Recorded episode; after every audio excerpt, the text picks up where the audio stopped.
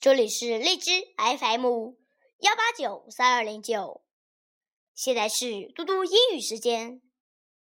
今天我要阅读的是 Unit Four 第二部分。B B Let's talk. Mom, where is my cap? Is it in your bag? No, it isn't. Is, it in your toy box? Yes, it is. Six, Mom. Bye. Bye. Have a good time. Let's learn. Mom, where is my boat? Is it in your toy box? No, it isn't. Car, car. Bomb, bomb.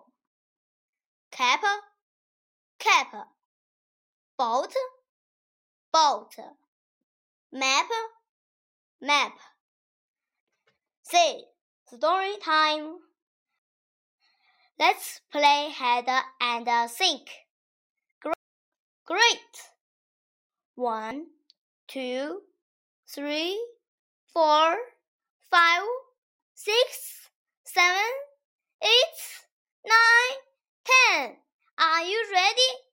Yes. Yes. Where, where are you?